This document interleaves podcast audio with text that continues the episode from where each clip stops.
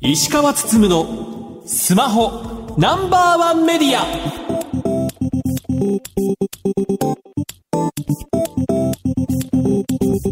皆さんこんばんは。石川つつむのスマホナンバーワンメディア。パーソナリティスマホ携帯ジャーナリストの石川つつむです。アシスタントの松代ゆうきです。この番組は最新情報から役に立つ情報までスマートフォンと携帯関連商品の幅広い情報を発信する番組です。はい。えー、本日11月10日に発表になりましたけどもソフトバンクがライカ監修の 5G スマホライツフォン2を11月18日から発売するという発表をしました去年ね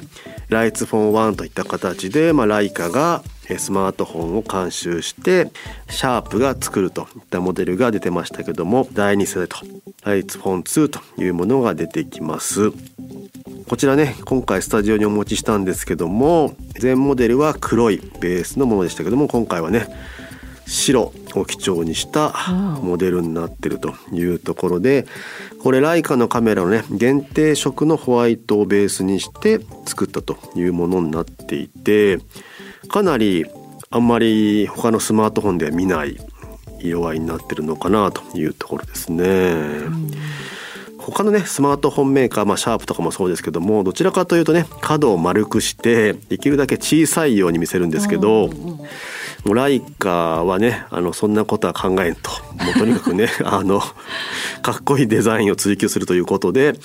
かなり角張ったデザインになっているというところも特徴なのかなと。でまあいくつか写真撮ってみましたけどもかなりねいい感じに撮れると言いますか。表現力がなくて申し訳ないんですけどまあねちょっとスマートフォンのカメラとは違う感じがするというところになっていて見ていただきます？何に強いとかあるんですか？去年のモデルに関して言うと若干ね AF の速度が遅くてまあこれは風景ぐらいしか撮れないよねという感じでしたけども、まあ、今回ねアクオス R7 ベースになっているということなので AF も速くなっていてでかなりねあの動きのある被写体も撮れるようになってきたというところになっていてでまあ実際人物とか撮ってみるとそう、ね、雰囲気もいいですし背景もうまい具合にボケると。またねこれアクオス R7 とは違う感じのねいい感じのこう仕上がりになってると。いやなんか雑誌の1ページみたいですよ。そうなんですよ。だからね第2世代になって進化したなと。去年本当に出た時にもすごいと思ってやっぱ撮ったんですけど、うんうん、どうしてもこうね子供をちょっとね綺麗に撮るかなと思ったら動きに追いつかなかったりとかね。被写体との距離が近かったりするとなかなかピント合わないぞということもあったんですけどもそこもきっちり改善されていて綺麗な写真が撮れるというとこなので例えばそのアップル iPhone ですとかあと Google の Pixel とかってもうね AI を聞かせてね綺麗に撮るという方向ですけどもライカとシャープとしては1インチのセンサーとレンズとというところの組み合わせで、まあ、カメラとして綺麗にしていくというところの方向性がよく出てるのかなというところなので是非ね機会があれば是非ともチェックしていけたらなというふうに思います。はいさて石川さん今週の特集ですが。ASS さんにお越しいただき先週発売された全本内について聞いていきたいと思います。それでは今週も30分間お付けください。番組のツイッターハッシュタグは SPNO1 です。皆様からのつぶやきお待ちしています。石川つつむのスマホナンバーワンメディア。この番組は日本経済新聞社 BS テレ東他の提供でお送りします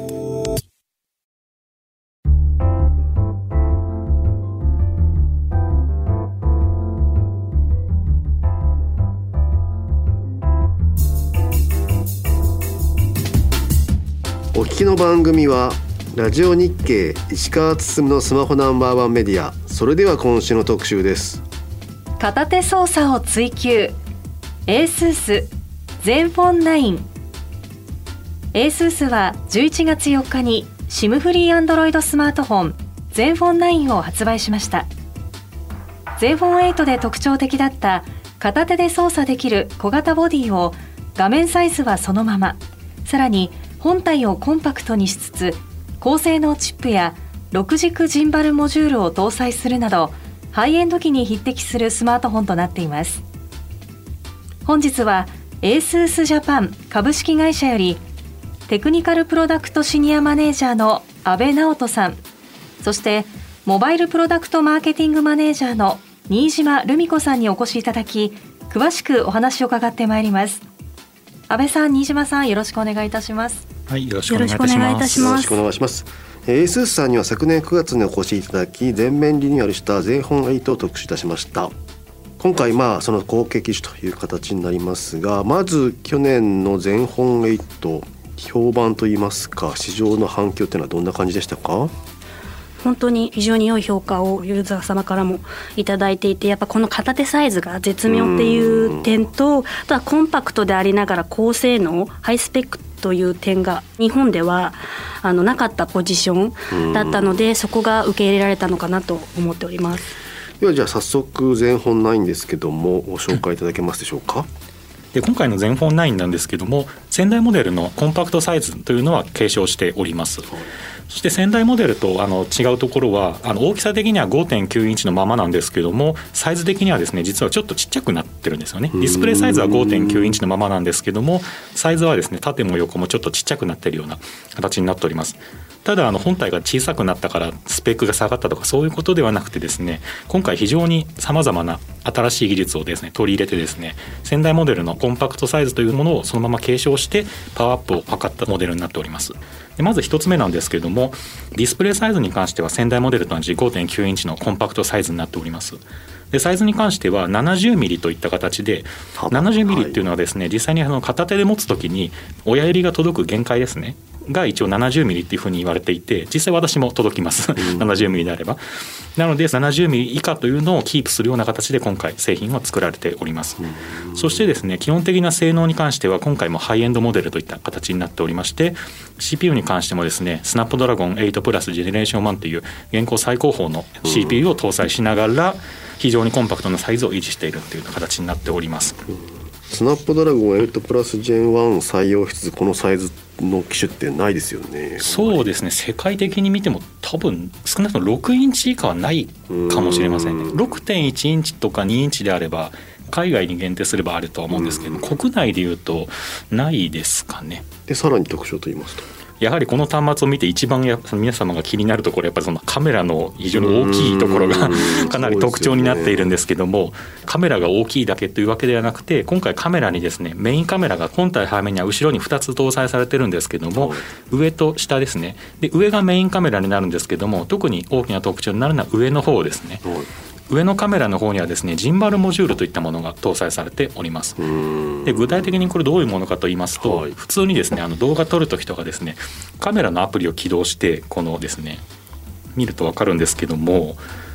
こうスマートフォンをですねこう今カメラ起動してるんですけどはい、適当にぐるぐるやっていただくと、カメラが動いてるの分かりますか？ああスマホ本体を揺らしたりしても、はい、このカメラの真ん中の部分だけはなぜかずっと私を見てる。そうですそうです。そういうことですね。見たいんですよ多分。えー、すごい、はい、普通のスマートフォンでも手ブレ補正っていうものあるんですよね。光学手ブレ補正みたいな形で。で我々の端末の場合はあのジンバルモジュールといった形でレンズとカメラユニット自体がそのまま動くような感じなので本体の動きに追従してカメラ動くようになっているのでちょっとした動きのある動画を撮影する時とかでもブレの少ない動画が写真が撮影することが可能になってるっていうのがかなり大きな特徴になっていますね。ね、他の機種でもまあそういった手ブレ補正ありますけど、ここまで動くものってないですよね。うん、そうですね。6軸でちなみに言うと普通の、えっと、光学式手ブレ補正の場合はプラスマイナス1度ですねこの。補正できるのが。でこのジンバルモジュールの場合3度までですね。プラスマイナス3度まで最大できるのであの実際の同じ動きをこうやってみるともうあからさまにあの動画の滑らかさが異なるっていうような形になってますね。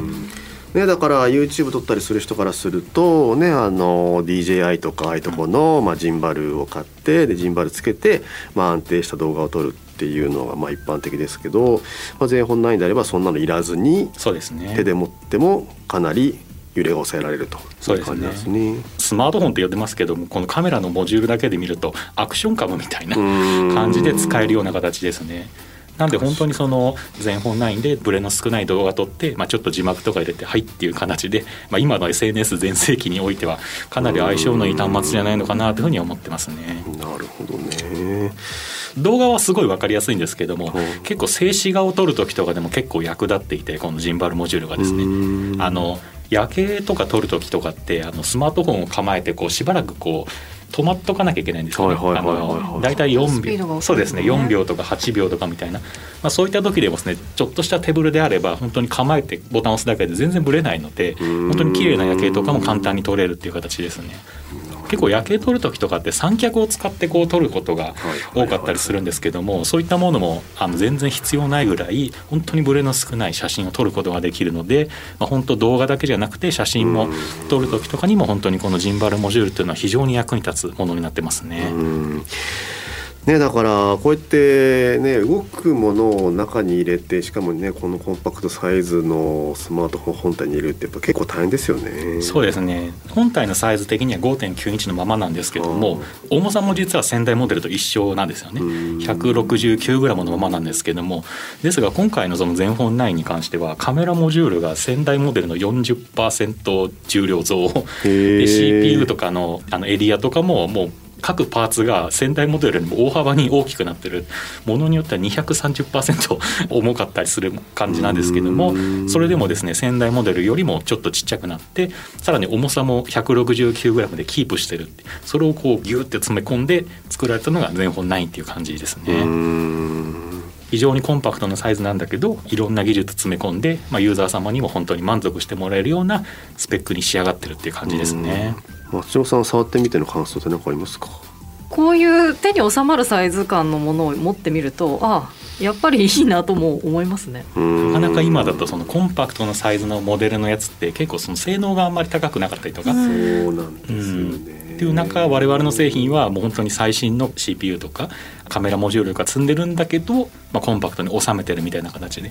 やっぱりそのスマートフォンにおいても大きくするのは多分簡単だと思うんですよね。うんただ小さくするっていうのはどうしてもやっぱり技術が必要になってくるんですよね。で今回のあの全本9に関しては冷却システムとかもさらに改良も加えて本当にゲーミングスマートフォンレベルの冷却システムも実装しているので。まあ、結構その言われるのがなんか思ったより端末が発熱しないなっていう形でこうユーザー様からのフィードバックも結構受けていますね。うん実際私も触ってて初期段階から開発しててやっぱり一番気になったのはなんか思ったより発熱しないなとあとバッテリーの減りが全然減らないんだけども端末みたいな感じのがかなり気になりましたね。じゃあ動画を撮り続けても問題ない感じですかね。そうですね私のあくまでも調査なんですけども、まずですねよくあるのがあの 4K とか 8K で撮り続けてるとメーカーによってはなんか30分ぐらいで落っこっちゃうとかってうんいうのがあるんですけど私が調べた限り 8K 動画を4時間以上炊いても全く問題なかったとへえ。あと操作面ではどんな進化ありますか？我々の端末はただ単にコンパクトなだけではなくて、まあ、片手でも使いやすいようにさまざまなユーザーインターフェースのカスタマイズがされてたりしますね。うん一つ目なんですけれども本体の電源ボタンになるんですけれども普通のスマートフォンってほとんど電源ボタンで電源ボタンなんですよね。うんあの電源入れるだけとか、うんものによっては指紋センサーがあるんですけども、まあ、我々の今回の全本9に関しては電源ボタンと指紋センサーがまず一緒になっています。うん電源を押すだけでそのまま指紋認証も解除してっていうのができるようになってます。ただそれだけではなくてですねさらに言うとあのここがですね普通にスライドとかスワイプもできるようになってるんですよね。なので設定を行うことによってですね例えば普通に押す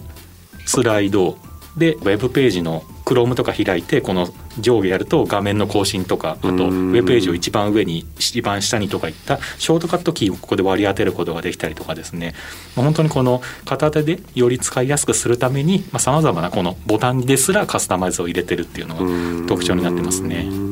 まあ特定のアプリを起動したりすることもできるのでカメラアプリを起動するなどしたらもう本当に片手でカメラ起動できますし、まあ、かつ指紋認証もついているのでよりスムーズに操作ができます。そうですね。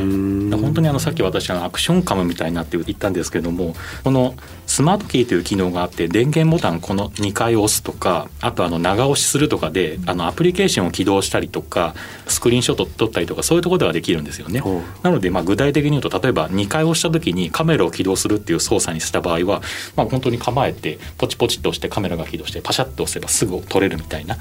そういったこともできたりしますね。はい、なので本当にこの使いやすさをこう追求するにあたってこれ全タッチボタンっていう我々呼んでるんですけども本当にこの電源を起動するためだけではなくてユーザー様により使いやすく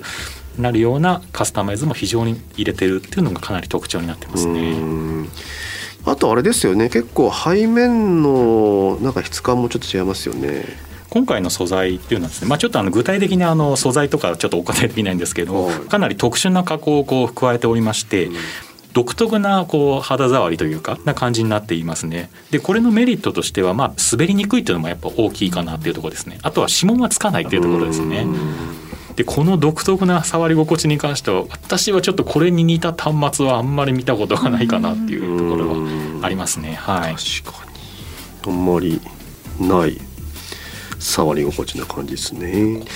あとあれですよね。お財布携帯にも対応って感じですもんね。そうですね。あのやっぱりそのお財布携帯とか、まあ、携帯とかであの定期とかに代わりに使う人がやっぱ多いので、まあ、日本向けのローカライズっていうところでそこははい先代のモデルからやってるんですけども今回もそこは実装してる感じですね。日本モデル限定ではいそうですねそうそうね。でまあイヤホンジャックとマスク顔認証も入ってるというところなのでまあ結構至れり尽くせるような感じですかね。そうですね。値段的にはどんな感じですか？下の8ギガ128ギガバイトモデルに関しては9万9800円からでこちらはカラーが4色展開しております、これまでの初期の全フォンといえばカラーバリエーション豊富だよねっていうふうに言ってくださるお客様も多くて特に特徴的な赤のモデルだったりとかすごく人気だったんですけどもここ数年の全フォンですとあまりカラーバリエーションがなかったので、まあ、寂しいなというお声をいただいていたんですけれども今回赤が復活しましたのでそのあたりでもすごく喜んでいただいております。なんかいいですよねこのくすみカラーをはい、女性が持ってもね、まあもちろん男性でも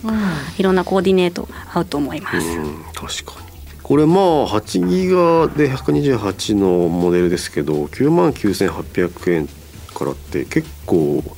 頑張った値段ですよね。そうですね。内覧会の時もやっぱ言われましたね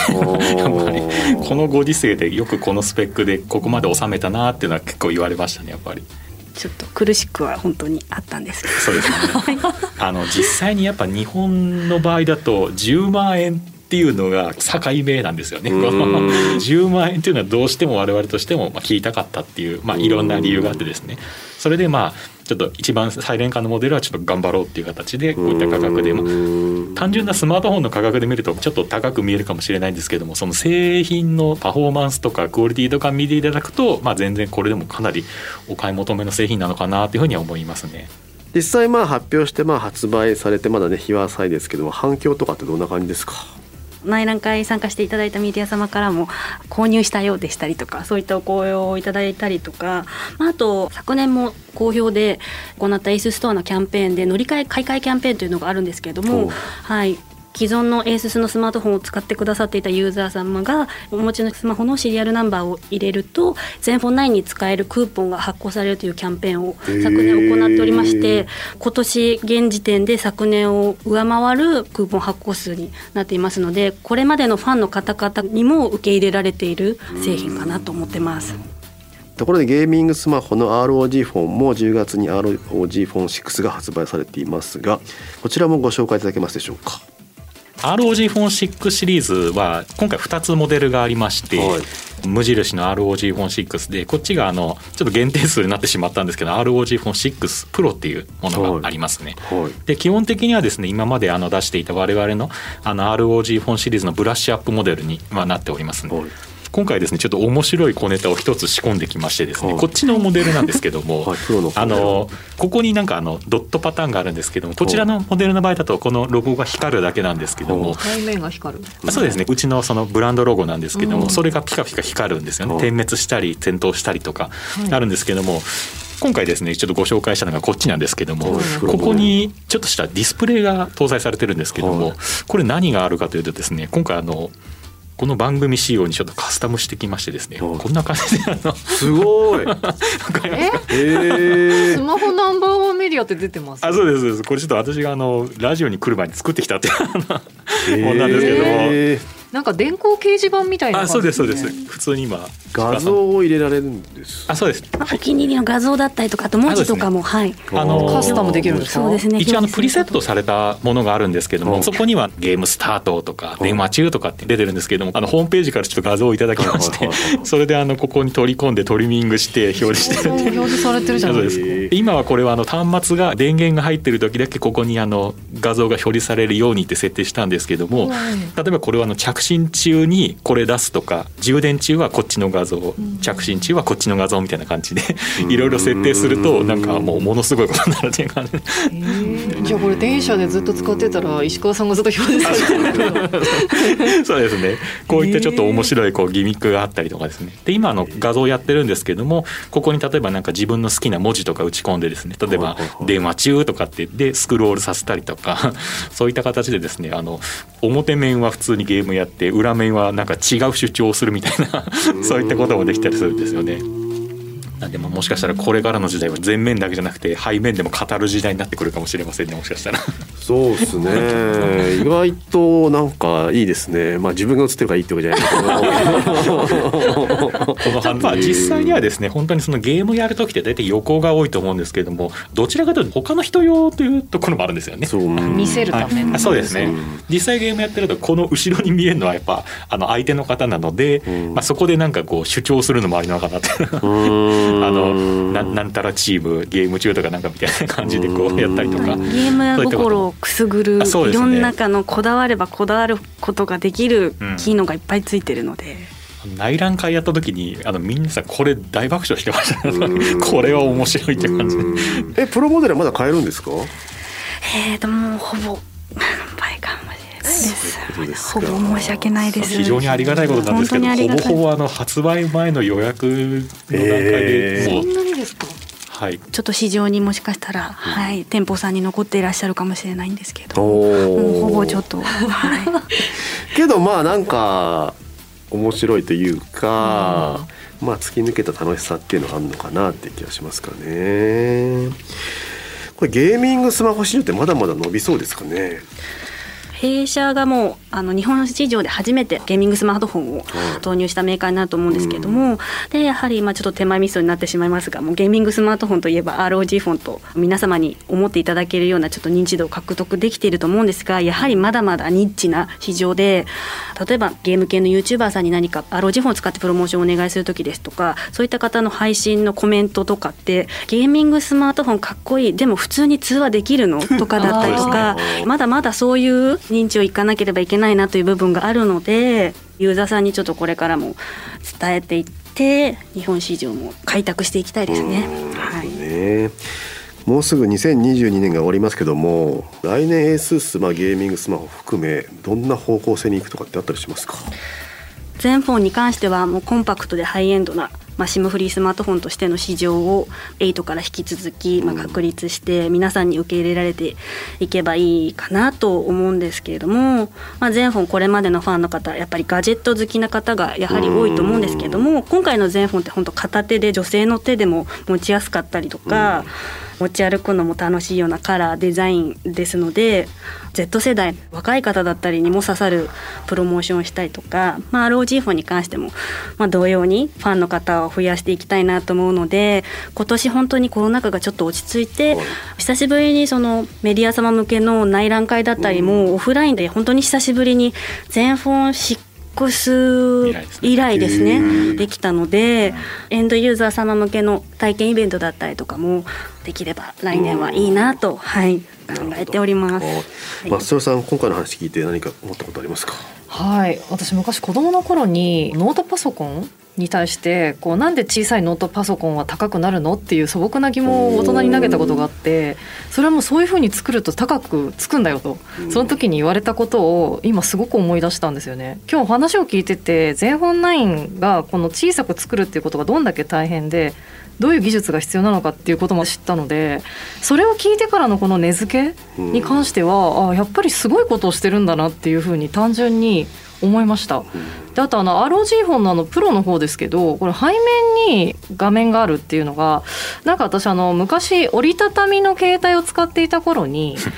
ある時からこう表の部分にも画面がついてでなんかそこにこう着信のお知らせとか出るようなことあったじゃないですか、なんかあれを思い出してなんかそういえば昔もこういうことあってそれに対してすごい新鮮さを感じていたなって思ったんですけどだまだまだ実はやろうと思えばこの四角いスマートフォンっていろいろ可能性あるんだなって思いました。ね、なかなか背面ってねあのどのメーカーもおっしゃったりもする中でかなり個性があるかなって感じがしましたね。はいそれでは最後にリスナーに向けてメッセージがあればお願いします。今回あのご紹介させていただきました全本9に関してはですね、ま、非常にあのコンパクトなサイズ感で非常に使いやすいさまざまなユーザー様にも使いやすいようにカスタマイズされていたりあとは動画もですね非常に誰が撮っても綺麗な動画が撮れたり写真が撮れたりといった形で非常に高いパフォーマンスを持った製品になりますので、まあ、ぜひですねあの家電量販店なので手に取る機会がありましたらぜひ触っていただければ幸いです。本日はどうもありがとうございました。ありがとうございましたたありがとうございました。本日のゲストは ASUS の阿部直人さん新島ルミ子さんでした以上特集片手操作を追求 ASUS 全フォン9でした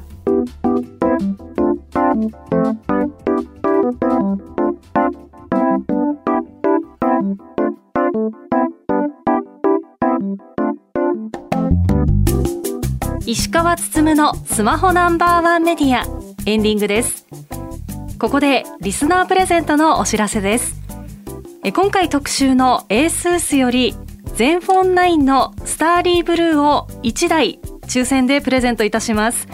え締め切りは11月22日火曜日いっぱいとなっております。え今回はえ石川さんから発表するキーワードを必ず添えてご応募ください。さあ石川さんキーワードお願いします。キーワードはジンバルカメラがすごいと。一言入れていただけたらと思います。ジンバルカメラがすごい。はい。はいというわけで必ずですね、まあ、本編でも触れてますけれどもぜひこちらのキーワードを添えてご応募ください、はい。ねこれスマホ一台もらえるっていうねすごいことですよねすごいことですよ。最新のしかもねコンパクトでハイエンドというところなので皆さんご応募していただけたらと思います。はい詳しくは番組の公式サイトをご確認くださいえ番組では皆さんからのご質問情報などをお待ちしています。番組サイトは検索エンジンでスマホナンバーワンメディアとカタカナで検索してください。ラジコではタイムフリーで放送から1週間いつでも無料でお聞きいただけます。さらに音楽ストリーミングサービス Spotify でもこの番組をお楽しみいただけます。またツイッターのアカウントは spno1 spno1media spno1 メディアです。ぜひフォローしてください。石川つつむのスマホナンバーワンメディア。この番組は日本経済新聞社 BS テレ東他の提供でお送りしました。さて石川さん来週ですがドコモの D ポイントについて話を聞いていきます。ラジオ日経石川つつむのスマホナンバーワンメディア。お相手は石川進と。松代ゆうきでした。シアン